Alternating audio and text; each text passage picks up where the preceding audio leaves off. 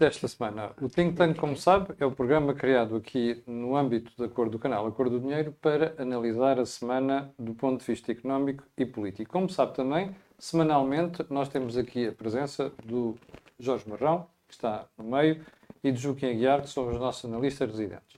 Ora bem, o que é que vamos falar hoje? Várias coisas. Algumas delas, uma reanálise de situações anteriores, mas à luz da realidade atual. Então é assim, vamos abordar a ausência de programa para o país em geral de todos os partidos. Todos. Ok? Segundo lugar, a inflação. Depois, a reor... Perdão, regionalização. E ainda o fogatório em torno da justiça. Joaquim Aguiar, por onde é que é começar? O fogatório ou pelo, pela regionalização? Oh, Camilo, há uma, há uma coisa que é a culpa e há outra coisa que é a inversão da culpa. A culpa é aqueles que provocam qualquer coisa de grave e de negativo. A inversão da culpa é quando quem é culpado de ter provocado as coisas graves inverte a relação e transfere para outros a responsabilidade disso. Quem assume como estratégia a inversão da culpa condena-se a ser incapaz de resolver o problema. Isto é, quando conquista o poder, depois de ter invertido a culpa, fica sem os argumentos que lhe permitiam resolver esses problemas. E porquê? Porque, como diz, ou não com a inversão da culpa, que a culpa é do outro, a seguir não pode reconhecer aquilo que é a responsabilidade dele próprio e que tem de ser corrigido. Está a falar de António Costa. Ora, o que aconteceu ao António Costa, que, como hoje se verifica, é um ingênuo na política, e aquilo que se considera como muito habilidoso não tem nada de habilidade. Mas o Joaquim é o primeiro a dizer isso. Toda a gente disse que ele é um Não, eu não sou o primeiro, eu o conheço. E, portanto, não, não aliás, conheci de uma maneira muito interessante na apresentação de um livro do Manuel Monteiro, uh, que era sobre questões constitucionais, e o Manuel Monteiro convidou-me porque achava que eu sabia alguma coisa de questões constitucionais. E o António Costa também foi convidado para esse encontro. Uh, eu perguntei ao António Costa porque é que ele estava ali e ele disse-me que eu tinha sido colega do liceu do Manuel Monteiro. Uhum. Ora bom, uh, portanto, o colega do liceu do Manuel Monteiro foi para mim uma revelação e finalmente compreendi porque é que o Manuel Monteiro é como é e o António Costa é como é. São ingênuos na política, mas como vivem dessa ingenuidade, vão continuando esse discurso como se isso fosse uma maneira de resolver problemas. Como não é, a única coisa que produzem é a situação atual, a eterna repetição da matéria dada. Nós vamos, depois de sucessivas bancarrotas que já vêm no século XIX, e, mais longe ainda, que vêm dos empréstimos contraídos junto dos judeus, uhum. que a seguir explica porque é que os judeus foram mortos na Inquisição. Eles foram mortos não por serem judeus, mas por serem credores do Estado, do, da coroa, da coroa portuguesa.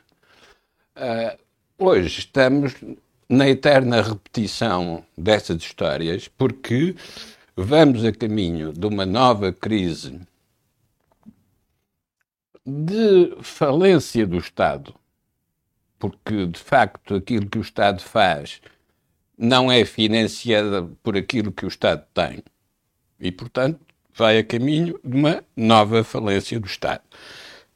E, mais uma vez, vamos num processo de inversão das culpas. Porque aquele que falha porque inverteu a culpa antes de conquistar o poder, agora que vai perder o poder, impede que os próximos possam exercer o poder porque não se corrigiu essa inversão da culpa. Mas o Joaquim está a assumir então que António Costa vai perder o poder? Ele já perdeu o poder. Ele pode ganhar as eleições, mas já perdeu o poder. Uma coisa é ganhar eleições, outra coisa é ter o poder. Ter o poder é para resolver problemas. Mas ao ganhar eleições, o, o Primeiro-Ministro ganha a legitimidade para governar. Com certeza, mas a legitimidade não significa capacidade. Um paralítico pode ter a legitimidade de se inscrever numa corrida, só que não ganha essa corrida. Mas pode ter essa legitimidade. De Deixa-me só perguntar aqui ao Jorge. Jorge, estás de acordo com esta visão? António Costa já perdeu o poder? Não, quando, quando o Joaquim referia que António Costa era ingênuo, eu estava-me a lembrar é qual é, qual é hum, o custo dessa ingenuidade que o país pois, está a pagar. Pois é. E o custo da ingenuidade hum, é, é, é, muito elevado. Eu, eu, gostava de, fazer o programa de hoje numa perspectiva um bocadinho diferente que é tentar responder a uma pergunta que eu fiz a mim mesmo, que é porque é que a comunicação social se está a dedicar em entrevistas aos líderes partidários e à produção de informação noticiosa sobre problemas entre personalidades, estou-me a referir aos, aos, temas do Rio Rio com o Marcelo Rebelo de Sousa, aos temas de declarações de António Costa sobre a prisão do, do Rendeiro, as declarações do Rio sobre a prisão do Rendeiro, Porquê é que nós estamos a discutir estes temas e não estamos a tentar perceber o que é que os partidos vão querer resolver em Portugal depois de 30 de janeiro? E isto tem uma razão de ser. Estás a falar dos programas dos partidos? Estou a falar dos programas dos partidos e estou a falar do papel da comunicação no escrutínio da vida pública. Sim. Isto tem uma razão de ser. E a razão de ser vai na linha que o Joaquim há pouco defendia. É que está-se a querer ocultar a dimensão do problema que nós vamos ter que enfrentar. Hum. E a dimensão do problema não é a questão das coligações entre, entre os vários partidos. É o que é que o governo português, perante uma crise pandémica, uma crise económica, uh, uma alteração das políticas monetárias do BCE, quais são, quais são as, os instrumentos e a margem de manobra que nós temos para poder sair desta crise. Bom, e então o que é que parece-me que está a acontecer? O, naquele, no programa, uh, naquele programa humorístico Yes uh, Minister. O senhor Anfrey, cada vez que o ministro apresentava uma proposta, que era uma proposta para reformar a sociedade, ele dizia sempre: Isso é uma proposta muito corajosa e a proposta era corajosa, mas depois ele levava o ministro a não avançar com a proposta. Porquê? Sim. Porque a proposta ia contra o interesse do eleitorado.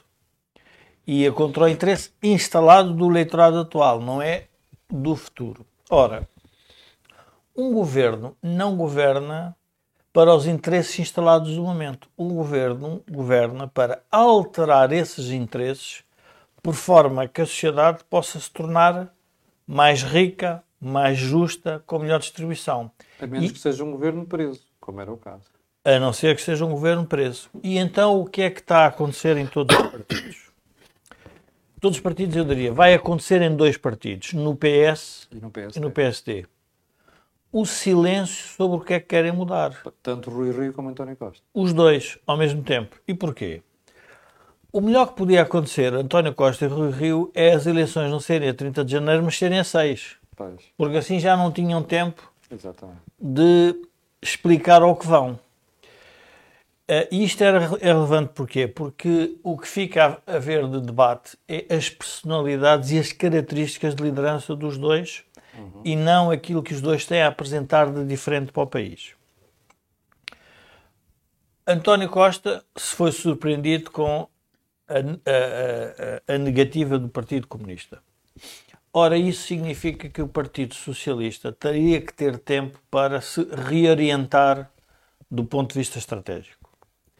E, portanto, não o fez. Uh, Rui Rio também foi surpreendido e, portanto, um líder da oposição, a melhor estratégia que tem, ou das melhores estratégias que tem, é esperar pelo desgaste normal da governação. Sim, que é o que está a fazer. Que é o que está a fazer. Portanto, espera tranquilamente que as coisas corram mal, para que depois, e obviamente em democracia, o que é importante encontrar é sempre uma alternativa. Portanto, o país esqueceu-se de discutir o essencial, propositadamente, porque tem os dois partidos fundamentais da democracia portuguesa, o PS e o PSD, estão interessados nisso. E porquê que estão interessados nisso? Estão interessados nisso porque o PS quer esconder, continua a querer esconder o que foi o desastre De Sócrates. de Sócrates e o PSD tem receio de vir a falar em assuntos que foram contestados com a entrada da Troika em Portugal. Portanto, o país está entalado entre dois partidos que são centrais ao sistema e que eles próprios não sabem como ser da situação, a não ser que querem o poder. Mas a pergunta depois que tem que responder é, mas querem o poder para quê? Para fazer o quê com o poder? E isto leva-me a um debate que eu acho que nós devíamos ter aqui no SIC que é a questão do Bloco Central. Eu estive a ver, em Portugal teve 16 eleições. Nas 16 eleições que tivemos, o PS e o PSD juntos tiveram entre o mínimo de 58% dos mandatos e o máximo de 90%. Estás a falar todas as eleições que tivemos até agora, legislativas. Todas as eleições, nas 16, tiveram entre 58 e 90. Se o Bloco Central é a solução para o país, então o país anda equivocado há 16 eleições, porque então juntam-se e governam. Ora, e isto é que é o problema que nós temos na sociedade portuguesa, é que os partidos têm que se entender sobre temas de natureza estrutural, porque eu tive a reparar das 16 eleições, só em 3 é que não tem dois terços dos deputados. Portanto, significaram, significa que tiveram 13 oportunidades para mudar o que tinham mudar para os dois terços, Até a própria Constituição. até a questão, e não o fizeram. Portanto, a responsabilidade é dos dois, do PS e do PSD. Portanto, os dois não fizeram essas alterações e tiveram sempre as maiorias para governar. Mas até porque é que nós precisamos que sejam que os partidos se polarizam? Nós precisamos que o partido PSD se polarize em relação ao PS, porque isso é a única forma da democracia ser saudável, é ter uma alternativa diferente a oferecer aos portugueses. Não é o que está a acontecer. Não, e não é o que está a acontecer aos portugueses, e eu não sei se seria implícito no raciocínio do Joaquim, mas é o seguinte: é que estão-se a perceber os dois que se vão ter que entender sobre matérias que já não são de natureza constitucional dos dois terços, mas são matérias sobre a governação do dia a dia. Porquê? Porque a crise está aí à porta E nenhum deles tem maioria. e nenhum deles tem maioria. Portanto, nós estamos numa situação muito estranha, que é o PSD, por tática eleitoral, não quer eh, fazer grandes oscilações, nem grandes movimentos, nem grandes propostas, porque percebe que se calhar não vai ter condições para as levar por diante se não houver um acordo mais ou menos alargado, quer à sua direita, quer com o próprio PS e o PS não sabe como é que se vai desfazer da geringonça e dar um salto para se aproximar da direita. E, portanto, este é o problema que os portugueses têm a 30 de janeiro. É que como é que nós vamos votar? Não, não sabemos as opções que cada um deles tem e que estão a esconder os dois. E que estão os dois a esconder no interesse próprio. E outro tema que eu queria trazer aqui para o think tank e, e de alguma forma desmistificar é o que eu chamaria o centro do Dr. Rui Rio. O centro do Dr. Rui Rio é importante nós percebermos que, se é verdade que nas 16 eleições, quer o PS, quer o PSD, tiveram mais que 58% dos mandatos a deputado, significam que os dois partidos estão sempre a, a discutir o centro.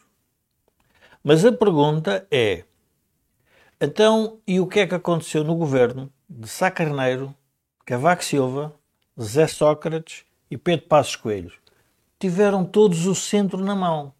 O centro, o centro do Dr. Rio não é diferente do centro de Cavaco Silva, nem de Zé Sócrates, nem de hum, Pedro Passos Coelho A questão é a forma de lá chegar. E de conquistar. A forma é mudar o centro.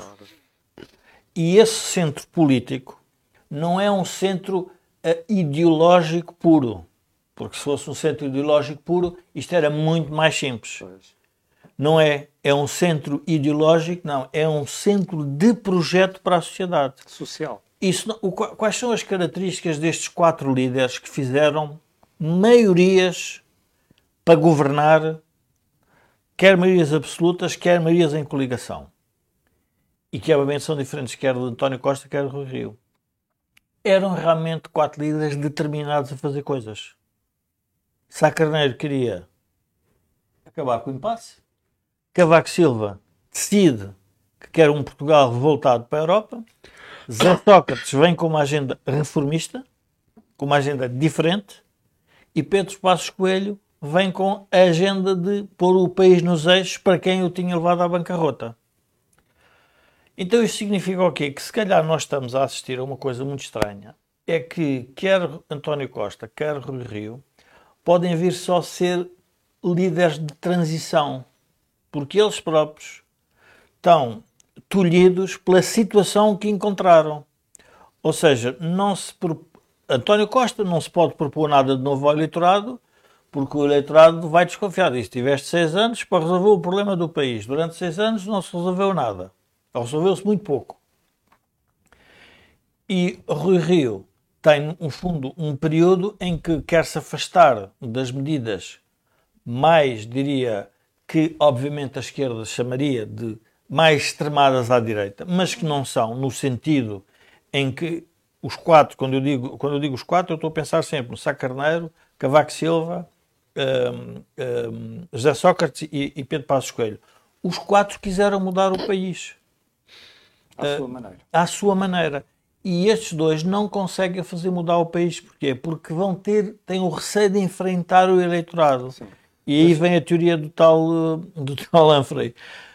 É que ter coragem hoje em política pode significar uma derrota eleitoral. Exatamente. E, portanto, ninguém fim- quer ter essa o fim de coragem. uma carreira política. Joaquim, voltando a si, o Joaquim há bocado dizia assim: hum, António Costa vai perder o poder. Bom, Não, já perdeu. já o poder. perdeu o poder. Bom, vamos. Uma pergunta que houve até um espectador que há bocado me colocou antes de começarmos o programa. Diz assim: porquê é que o Rui Rio quer ir para o governo se ele agora vai ter que tapar os disparates que o António Costa fez? O Joaquim é que disse que vamos vem aí uma crise. Portanto, porquê é que o Rui Rio quer ir para o poder sabendo que vem uma crise? Não, verdadeiramente, se analisarmos o que é que têm sido as propostas de Rui Rio, ele não quer ir para o poder. Ele só diz que quer estar na fotografia dos que se candidatam ao poder. Ok. Agora, quem quer ir para o poder diz o que quer fazer. Ora, como ele não diz o que quer fazer, a única coisa que quer é estar na fotografia. Agora, vamos olhar para a questão que o Jorge Marrão colocou a propósito das 16 eleições, várias das quais foram antecipadas Sim. para mostrar que quem ganha sempre é o centro. Sempre. Mas o que é o centro? É a convergência dos interesses.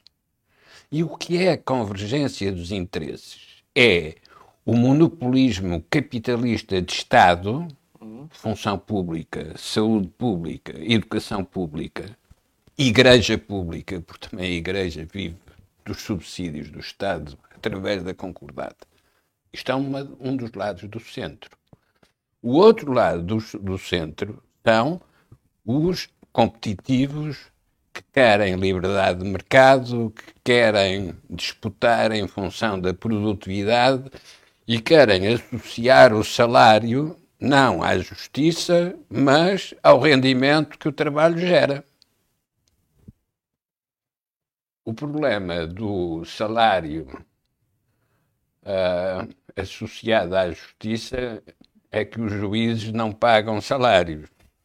E, portanto, na prática, isso significa que entra na conta corrente das despesas orçamentais.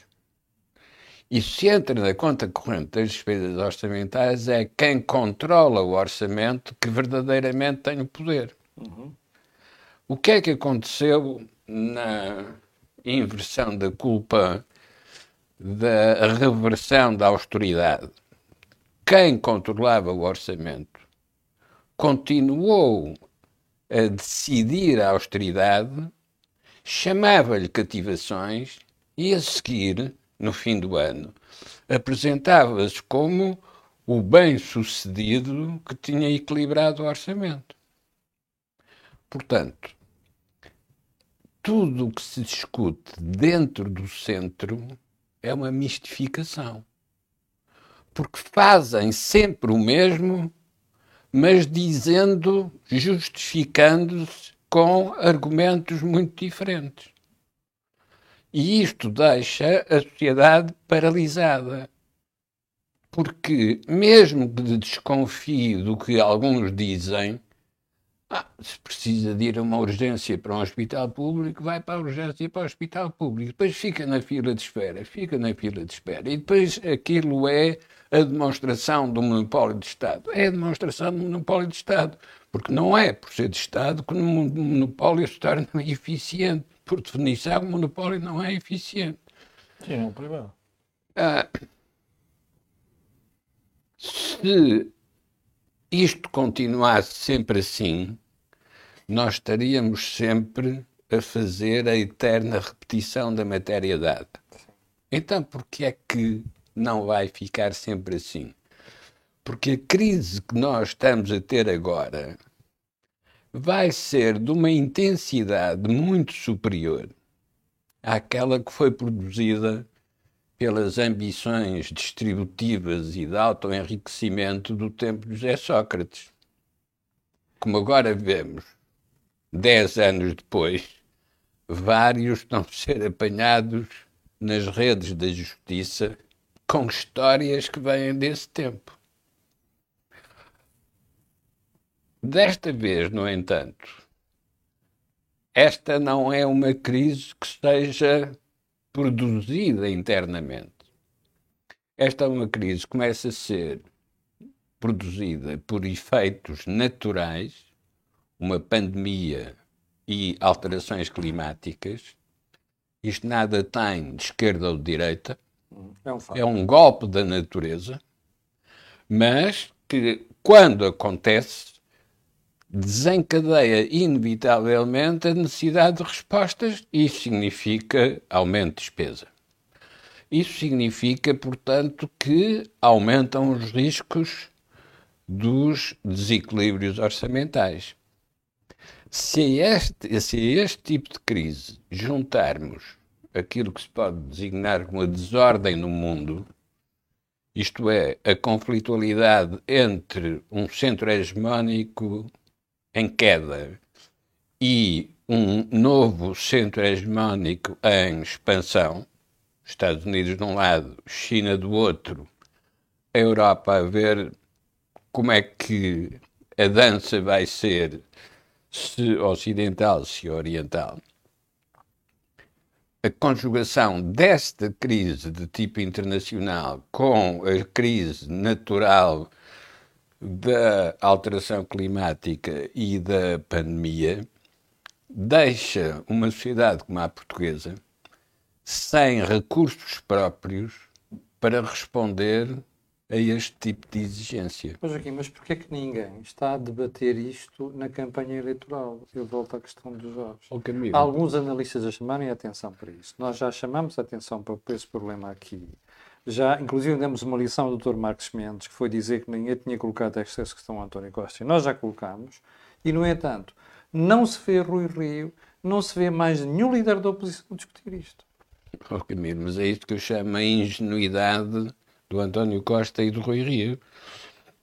Porque se não fossem ingênuos, não acreditavam no conto de fadas que lhes foi contado em 2015 e teriam, logo nessa altura, denunciado que aquilo era um conto de fadas, era uma fantasia. Sim.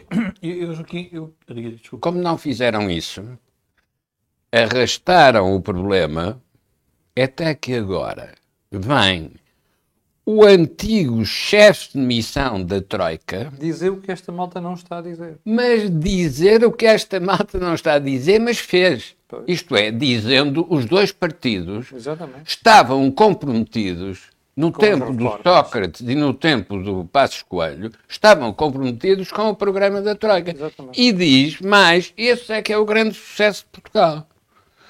Ora, é esta mensagem vinda do passado que explica o silêncio no presente.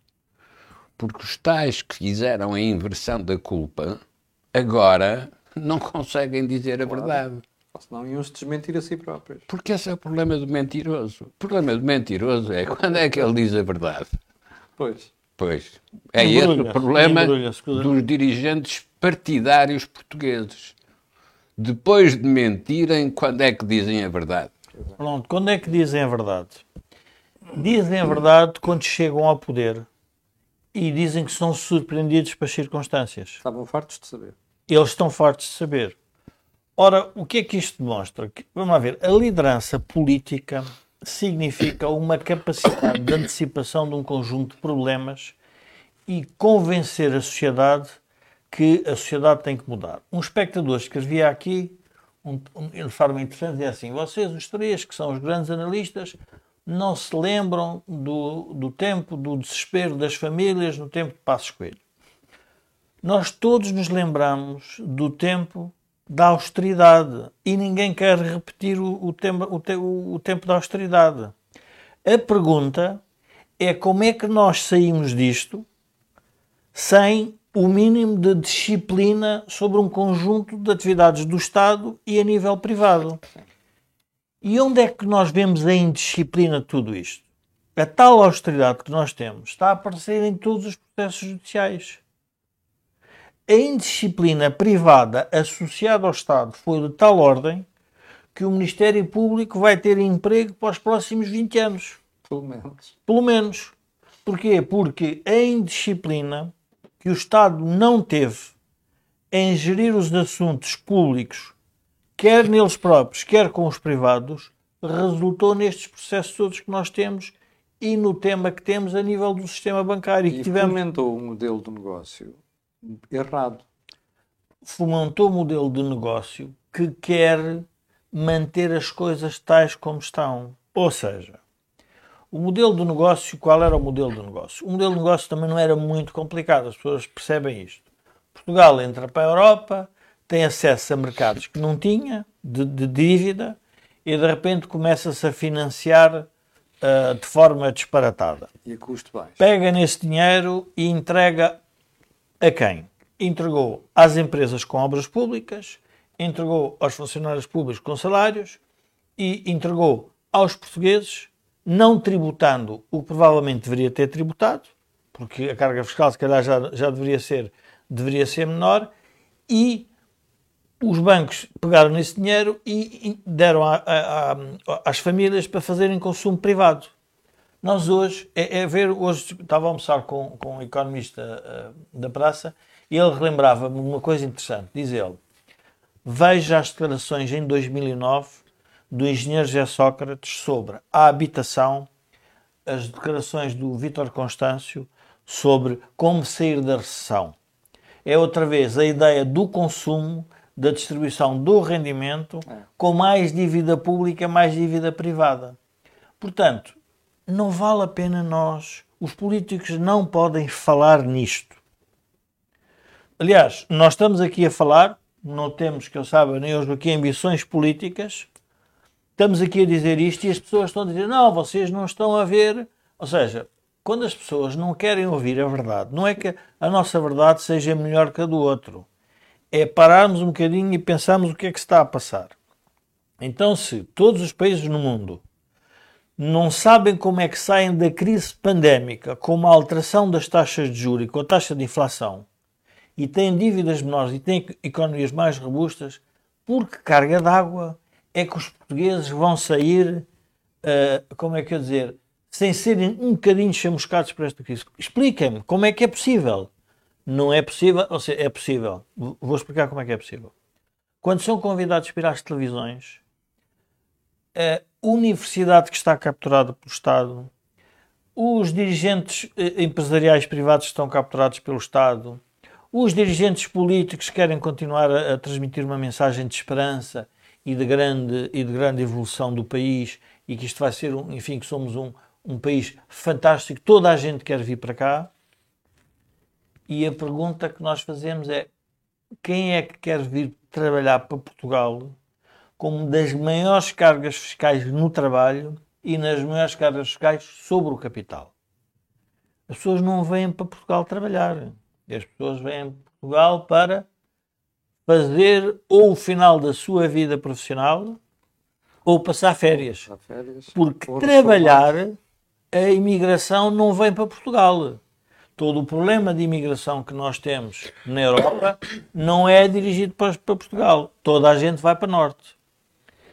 E dizia-me um jovem há tempos com, com, enfim, com uma forma, de forma jocosa, dizia-me a melhor coisa que o Pedro Passos Coelho disse aos portugueses, jovens, foi imigrem. Pois que é a crítica maior que a esquerda lhe faz. Pronto. E, e, e porquê é que ele disse isto? Porque disse isto porque não tinha a solução naquele momento para esses jovens. E esses jovens que estão a viver na imigração desse tempo são jovens que não vão querer regressar. Pois.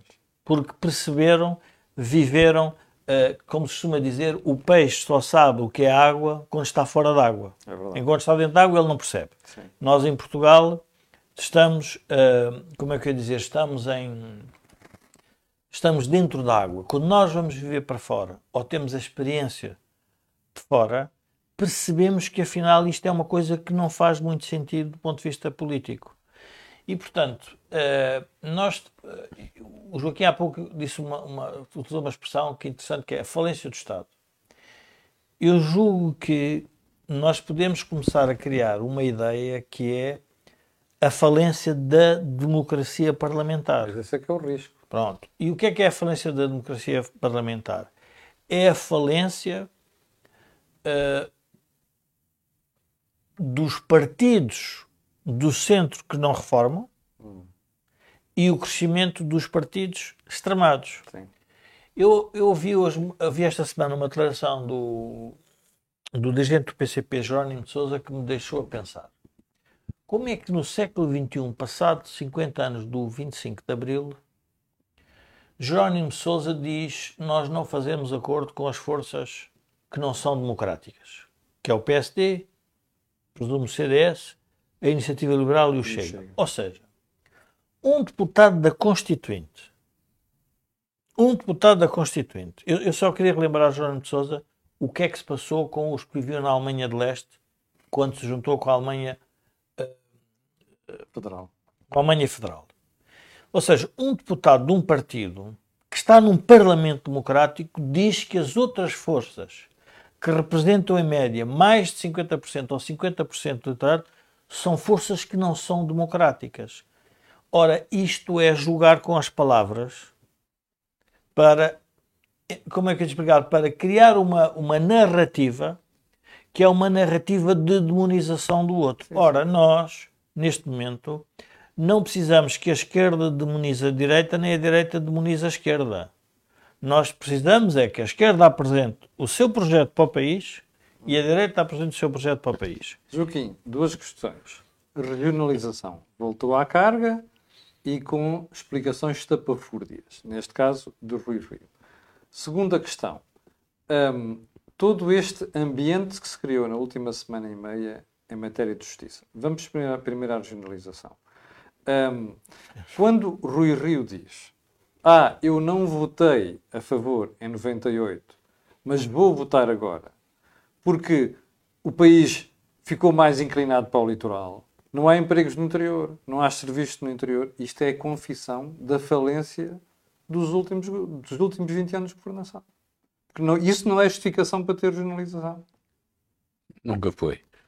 Ah, uma correção. Não, é, não há falência da democracia parlamentar. Há falência da democracia nacionalista. Sim. O paradoxo do Partido Comunista Português e do Jerónimo Sousa é que, sendo um partido internacionalista, que quando teve influência colocou Portugal ao serviço da União Soviética, venha agora fazer invocações de soberania nacional num país que está não apenas endividado, como eternamente dependente da política monetária que o Banco Central Europeu definir. Ora, o problema não está na democracia, nunca está, mas o problema está no nacionalismo.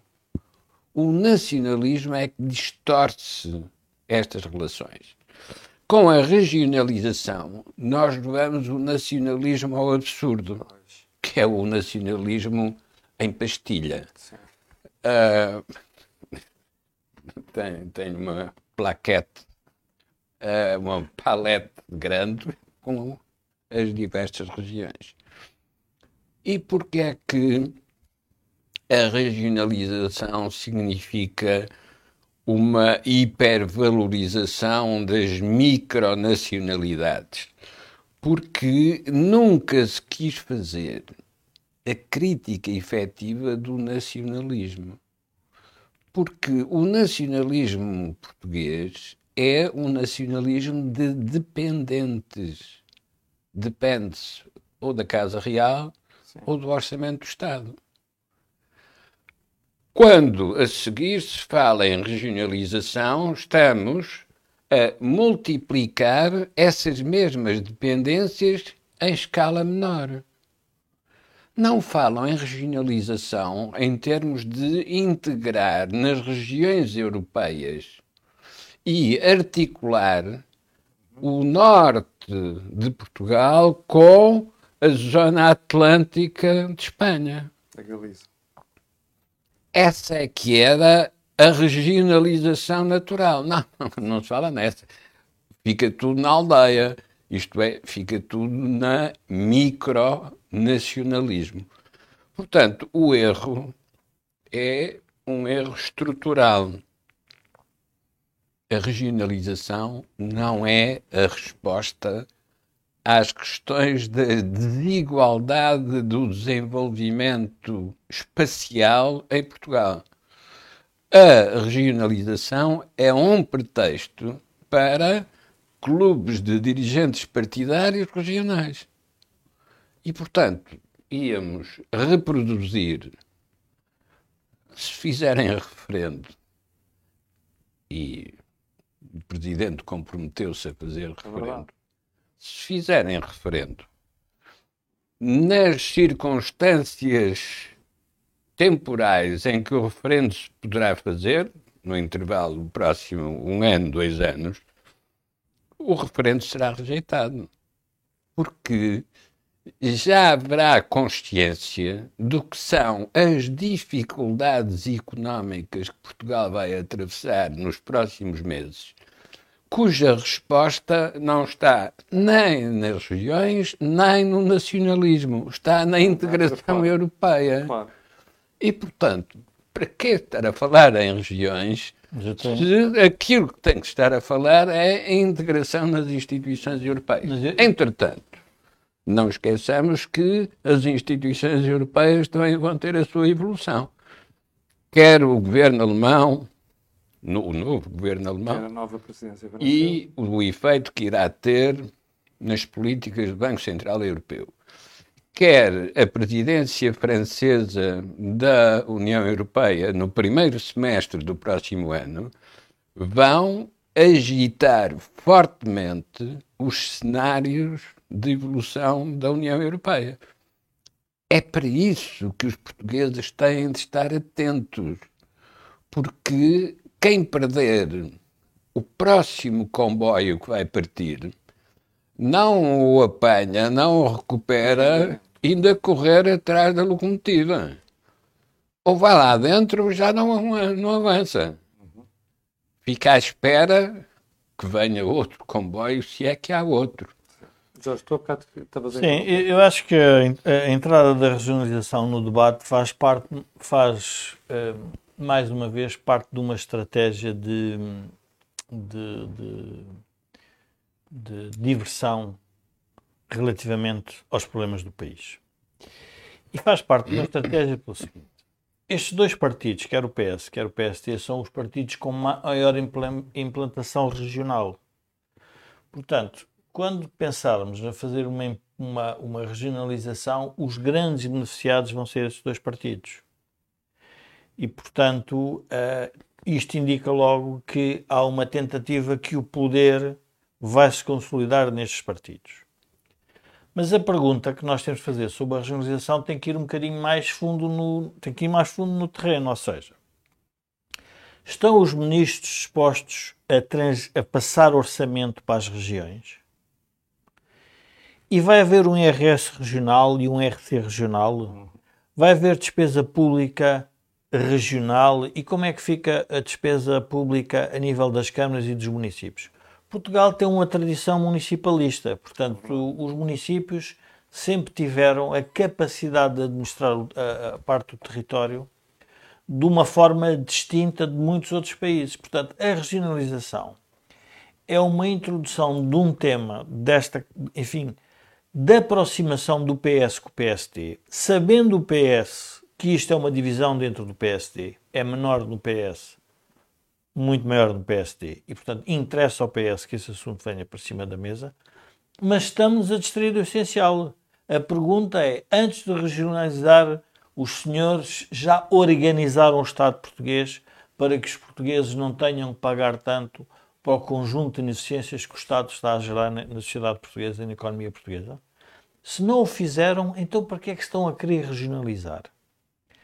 Então, ou seja, isto significa uma outra, uma outra particularidade que, que é importante para os portugueses perceberem. A introdução de camadas de decisão no processo político, a pergunta é: vamos ter uma Assembleia Regional com líder regional eleito? E qual é a legitimidade que ele tem para pôr em causa as políticas nacionais? Ou seja, aquilo que nós temos hoje na Europa. Qual é a legitimidade que tem para depois fazer o overrun dos municípios?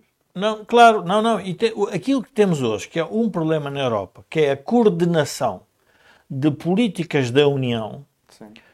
nós não temos neste momento em Portugal a coordenação de políticas no país. Mas queremos criar esse, esse problema de coordenação. Ou seja, estamos a querer uma União Europeia mas estamos a regionalizar o país. E a minha pergunta é: mas então isso vai ao arrepio do que seria razoável, que é as regiões têm que ter autonomia para tomar um conjunto de decisões e terem orçamentos para o fazer. Se passarem a ter legitimidade política, porque esse é o problema, então essa legitimidade política tem consequências para a maneira, para a governabilidade do país. E, portanto, e nós onde é que sentimos isso? Sentimos isso, e já, já apareceu muitas vezes, a questão do, da região autónoma da Madeira e da região da, da autónoma dos Açores, em que a, a, autonomia permite que os deputados possam, de alguma forma, ter, tomar decisões diferentes, se quisermos, da própria, do, do, do continente, se assim quisermos chamar. E, portanto, uh, eu acho que o Rio tem razão quando ele diz eu acho que é discutir a regionalização. Eu percebo porque é uma forma de conquistar, enfim, a sua, diria, a sua massa associativa de militantes e simpatizantes que tem a nível dos vários regiões e dos vários municípios, mas ele diz com cuidado que é, mas qual a regionalização? Oh, oh, Jorge, desculpa, eu acho que isso é uma desculpa do Rui Rio, porque toda a experiência Não. que a gente tem, toda a experiência que a gente tem a este nível acaba sempre mal. Não, mas, mas não temos generalização, é isso que eu estou não, a dizer. Eu, eu não estou a falar de generalização, estou a falar do, da despesa que a criação destes órgãos implica. Porque o que o Rui Rio dizia é, ah, eu quero uma forma de controlar isso. Ora, nós não conseguimos controlar o desposismo de certos municípios, como é que íamos conseguir controlar o desposismo de regiões? Não, Esse claro, é o problema. mas, oh, oh, Camilo, mas o que, eu estou, o que eu estou a tentar dizer é o seguinte, quando o, o Dr. Rio fala na regionalização e diz, não, cuidado que é, é, temos que ver qual é a regionalização, há uma coisa que é fácil de fazer. Se se fizer uma regionalização e o governo, o governo uh, diria, central, a administração central puder cativar 50% do orçamento das regiões, então isso significa que as regiões não têm poder Sim. nenhum. Então para que é que serve uma região? Não serve para não nada. Serve para nada. Então é melhor não fazer. Exatamente. Pô. Mas então temos que ver o que é que querem dizer com regionalização. E este é o problema da sociedade portuguesa, é que nós temos que ir ao detalhe das coisas. a regionalização para fazer o quê? Para dar poderes a quem? Para dar legitimidade a quem? E nós temos que ir no concreto, não é uma coisa abstrata. Ah, vamos criar cinco. Agora, o problema... problema é que aos políticos interessa, sobretudo nesta fase, deixar tudo em aberto e utilizar apenas o chavão regionalização. Pronto, mas isso é que nós, enquanto dizer nós, é a minha proposta ao think tank, Sim, sim. não discutir uma coisa que não tem interesse nenhum, a não ser para manter o Presidente da República, o Primeiro-Ministro e o líder da oposição entretidos Sim, sim. enquanto o país está numa crise profunda e que nenhum deles tem coragem para vir dizer o que vem aí é muito provável que não, seja, não sejam bons ventos. Hum. E, portanto, quando não se quer discutir isso, a melhor coisa é criar um outro tipo de problema. E, portanto, nós estamos a criar o problema da regionalização, não temos o problema da dívida pública nacional resolvida. Claro. Fa- Faço uma pergunta simples. A dívida pública nacional pagamos todos? Ou vamos também distribuir por regiões? De acordo com o PIB? É que às tantas nós temos que perceber que quando... Eu nunca mais me esqueço do grande debate que houve quando foi para assumir a dívida da Madeira. Sim. O pessoal andou a dizer, não, isso é uma dívida vossa, nós não Pronto, queremos pagar. eh, havia, havia, havia jornalistas e artigos que diziam, não, não, vocês fizeram a dívida, vocês é que têm as estradas, vocês é que têm os hospitais, ficam com a dívida. Imagina o que é um dia uma região Não, lá de cima do norte dizer assim, não, vocês gastaram o dinheiro, foi aí no litoral, paguem na vocês. Pronto. E isso significa o quê? A dívida pública que nós temos acumulada, já agora faço a pergunta, como é que os senhores a vão distribuir para as regiões? Ou isto é uma coisa que é de todos? Pronto, então, ou seja, nós quando discutimos a regionalização no concreto, percebemos que ela é, neste momento, e perante os desafios que temos pela Europa, um verdadeiro disparate. Exatamente. Mas é um disparate político que interessa não por causa da regionalização, é única e exclusivamente para ocultar Sim. os problemas reais do país, que é nós não. Agora, eh, dizia-me alguém, eh, conversávamos sobre, mas como é que os políticos hoje podem enfrentar a opinião pública? E dizia-me epá, não vale a pena virmos dizer que o país está endividado, que o Estado é grande, a carga fiscal é muito elevada. Então o que é que nós vamos falar? Se nós não dissermos isto, Joaquim, o que é que nós vamos dizer? Temos de dizer qualquer coisa. Então vamos dizer o quê? Bom, que temos um, eh, temos a melhor, eh, o melhor clima do, da Europa. Sim. Ou seja, começamos, temos um grande jogador de futebol, temos o melhor jogador do mundo, eh, temos um banqueiro que foi preso com, com grande afinco por parte da Polícia Judiciária portuguesa. Portanto, começamos a entrar na procura dos, do- dos factos que nos tornam heróis para escondermos as nossas derrotas como sociedade. E a derrota coletiva que o país tem é uma derrota real. Ou seja, os portugueses, comparativamente aos outros povos, às outras regiões, já que se assim querem, Sim. às outras regiões estamos comparativamente piores.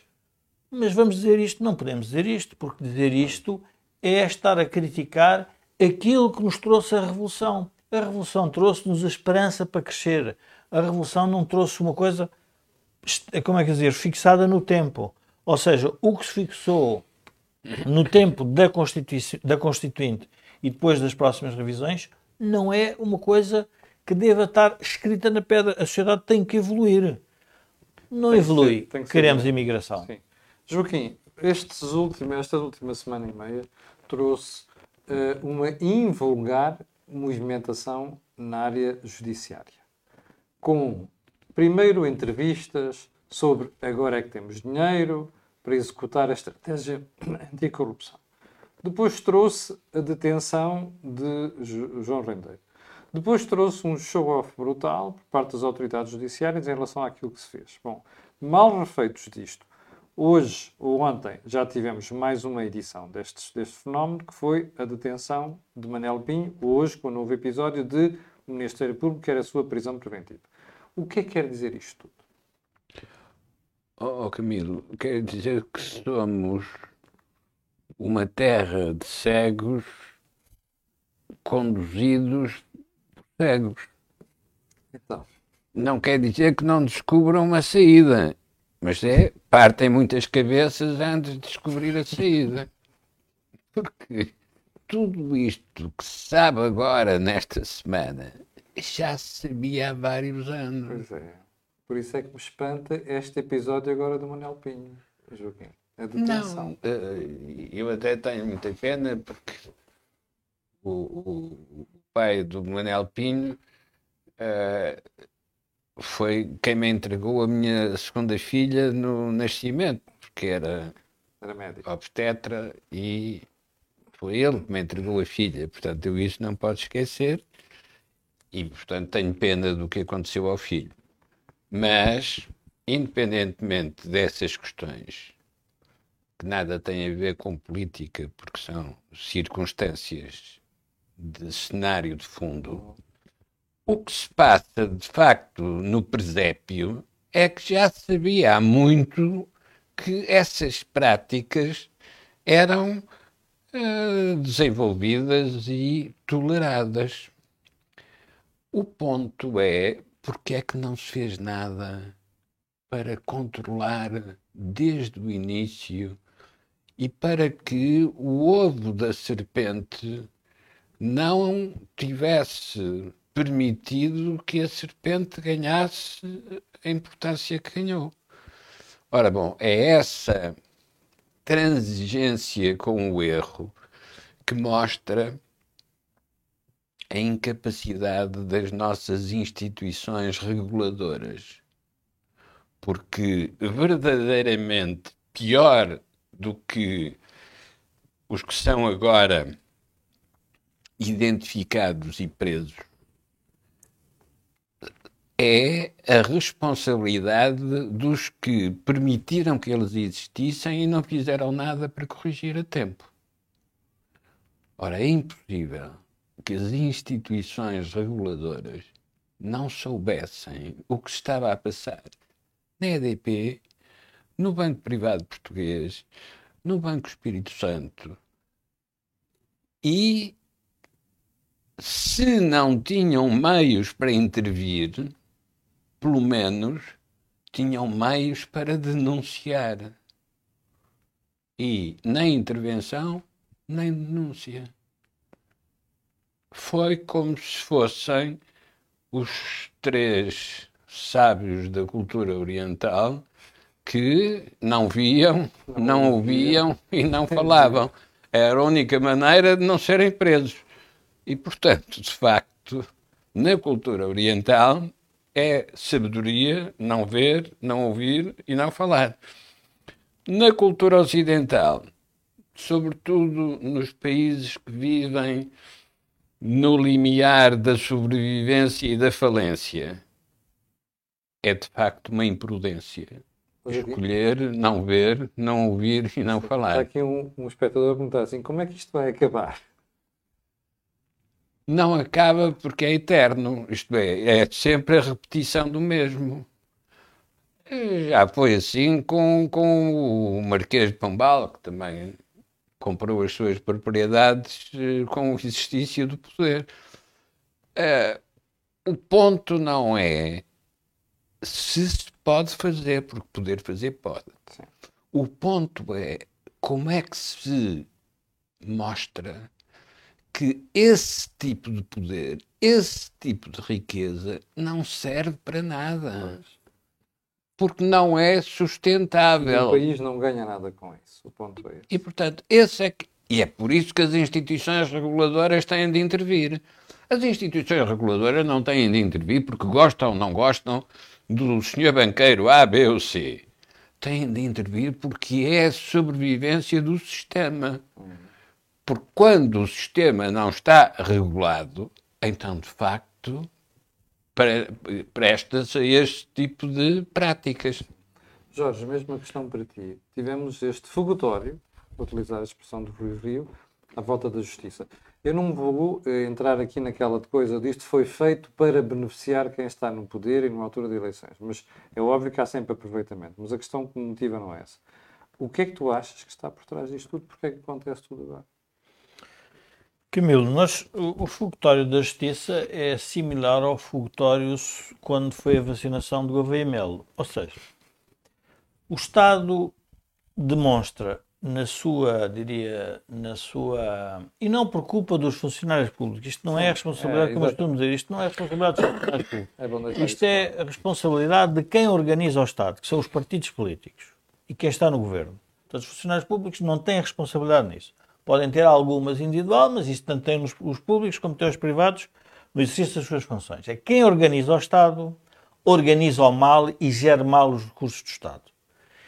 E quando o Estado tem um comportamento normal, faz aquilo que tem que ser feito, a política vangloria-se com isso. E, portanto, o Dr. Rio, a única coisa que está, enfim, que o, que o, que o, que o irrita mais é porque não era ele que estava no exercício do poder do Estado quando a Polícia Judiciária fez alguma coisa bem feita. Ah, e, portanto, revolta-se contra isso, mas na prática ele poderia dizer: "Epá, nós temos 365 dias no ano, há dois dias que celebramos duas boas conquistas, que foi a vacinação e terem eh, prendido o, o, o ex-banqueiro do, do Banco Privado Português. Mas até os outros 363 dias, o que é que nós andamos a fazer? O que é que se está a passar a nível do sistema de saúde, o que é que se está a passar a nível do sistema educativo, o que é que se está a passar a nível do- da- da- das polícias, se quisermos, da justiça. Tudo isso está a ser escondido e, portanto, isto é uma forma da sociedade estar anestesiada. A, a política é a persuasão da opinião pública e, portanto, a opinião pública tem formas de ser manipulada e, portanto, a forma de manipular a opinião pública é criar factos novos. No caso de, no caso de Salazar, eh, o que se dizia era que eram os três Fs, que era o FAD, Fátima, Fátima e Fado futebol. e futebol. Eh, no nosso caso, mantemos exatamente as mesmas coisas e agora adicionamos umas novas, que obviamente com as redes sociais são ampliadas. Isto, isto leva- leva-me a uma conclusão, que é, em termos geracionais, eu diria que qualquer país, e Portugal nisso também não é exceção, tem políticos de grande envergadura, de grande craveira, que são capazes de enfrentar os problemas do país e, portanto, a- a, diria, resolver esses problemas e levarem com que as pessoas aceitem aquilo que ele está a propor, que parece inicialmente que é contra os seus interesses. Veja-se o caso da reunificação da Alemanha. O caso da reunificação da Alemanha é, um- é uma coisa fantástica. Os alemães da, da República Federal Alemã não tinham interesse nenhum em que se juntasse a, a Alemanha de Leste E ficar mais pobres. ia ficar mais pobres. Pagaram por isso. Verdade. E houve alguém que lhes explicou que era melhor para o futuro da Alemanha que isso acontecesse. E, portanto, e isso foi aceito pela sociedade alemã. E, portanto, nós vamos ter um. Nós, nós, por isso é que eu, eu, eu, eu antevejo, hum, e, portanto, tudo o que se antevê há uma probabilidade de se acertar, mas também de errar, significativa. Mas eu antevejo a criação, se quisermos, de novos líderes políticos que vão olhar para o problema tal e qual como ele é. Não é não dizendo aos portugueses quais são os problemas, é dizendo quais são os problemas e quais são as soluções concretas que nós queremos propor, ainda que isso signifique a curto prazo parecer uma perda. Sim, sim. Se nós não fizermos isso, o que nós podemos continuar a fazer e fazemos O bem, destino é o empobrecimento. Não, o destino é o empobrecimento e temos a possibilidade de continuar a fazer think tanks e discutirmos nos cafés a Exato. vida pública, porque Bom. ela não se resolve É eh, e, portanto, não tem fim. Nós estamos em cima da hora. Hum, quero lembrar, porque eu não o fiz no princípio deste programa, que este canal, isto só me responsabiliza a mim, ok? Tem uma parceria com a Prozis e este programa ainda tem ajuda à produção do grupo Sem Disabilidade. Uh, como já reparou, passámos aqui por uma questão essencial, a justiça, a regionalização, mas também o facto dos partidos não quererem discutir os problemas do país. Portanto, está nas suas mãos, nas suas mãos, colocar essa questão aos líderes partidários, sobretudo aos do PSD e do PS. Quero agradecer ao Jorge e ao Joaquim. Tivemos aqui mais uma excelente lição de ciência política. Voltaremos na próxima terça-feira. E para o final, vou-lhe pedir aquilo que faço sempre, que é colocar o gosto e fazer partilha nas redes sociais. E também sabe porquê? Aquilo que houve aqui não houve em mais lado nenhum. Quanto a mim e si, já sabe que amanhã às 8 da manhã temos encontro marcado. Muito obrigado, com licença e até à próxima terça-feira.